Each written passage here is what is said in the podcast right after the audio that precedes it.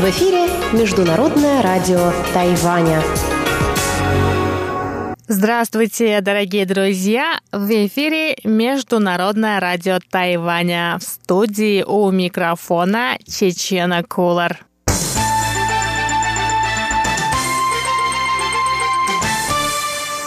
Сегодня 10 апреля, среда, а это значит, что в ближайшие полчаса вас ждут выпуск новостей и передача Владимира Малявина «Китаеведение. Устная история». Ну а если вы настроились на часовую программу передач, то вы также услышите новости экономики с Андреем Солодовым и повтор звуков города с Валерией Гемрановой и Иваном Юмином.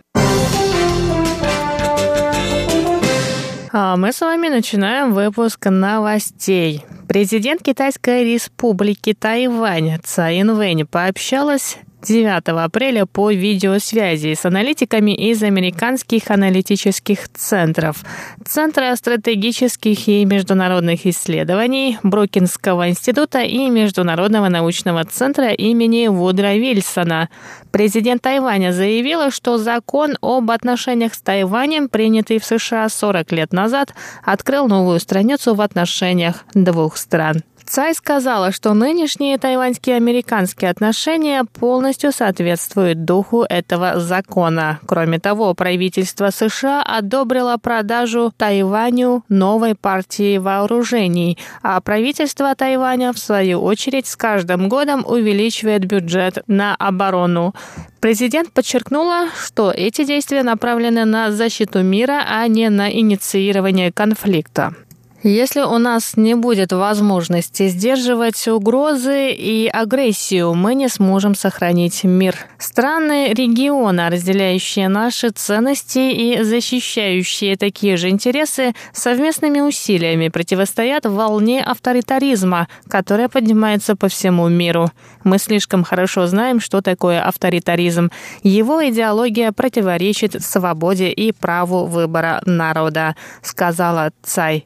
Цайн Вэнь добавила, что многие страны мира понимают угрозу, исходящую из Китая. Она напомнила США, что защита безопасности Тайваня жизненно необходима для существования демократии, поэтому любая угроза в ее адрес критична и для американского общества. В качестве примера президент Тайваня привела недавний инцидент с двумя китайскими истребителями, которые намеренно пересекли срединную линию Тайваньского пролива. Эти провокативные активное действие китайской армии – первое нарушение соглашения между Тайванем и Китаем. В речи о 40-летней годовщине со дня принятия закона об отношениях с Китаем Цайн Вэнь сообщила, что мало кто мог представить, что после установления дипломатических отношений с Пекином в 1979 году Тайвань и США все еще будут стратегическими партнерами. Цайн Вэнь вновь призвала правительство США возобновить диалог о двустороннем торговом соглашении. По ее мнению, подписание этого документа позволит Тайваню внести больший вклад в развитие свободного и открытого Индо-Тихоокеанского региона, о котором говорил президент США Дональд Трамп. Сорокалетие со дня принятия американского закона об отношениях с Тайванем отметили 10 апреля. Руководитель Американского института на Тайване Брент Кристенсен заявил, что значение этого закона сейчас важно как никогда. По его словам, высокий уровень обороноспособности Тайваня необходим не только для защиты острова, но и поддержания мира и стабильности во всем регионе. Закон об отношениях с Тайванем был подписан президентом США Джимми Картером 10 апреля 1979 года. В том же году был основан Американский институт на Тайване, выполняющий функции посольства США на острове. Кристенсен опубликовал статью к 40-летию этого закона. По его словам, в том году многие не верили, что закон, согласно которому страны установили неофициальные отношения, может стать основой для реального сотрудничества в сфере экономики, а также для развития демократии на острове. Однако этот закон превзошел все ожидания, а Тайвань, в свою очередь, показал всему миру, что в демократическом обществе его члены не разделяются по признакам расы, религии и этнической принадлежности. Сейчас США и Тайвань разделяют одинаковые ценности и взгляды и развивают на их основе двусторонние связи.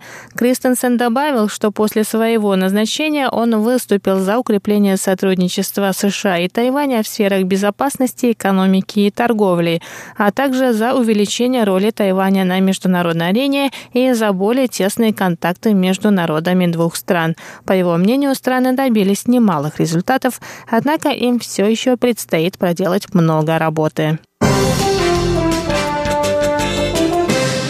Министр обороны Тайваня Янь Дэфа сообщил 10 апреля, что правительству США предстоит принять решение о продаже истребителей F-16V Тайваню в июле этого года. Ранее сообщалось, что этот вопрос был отложен из-за обострения торговых споров между США и КНР.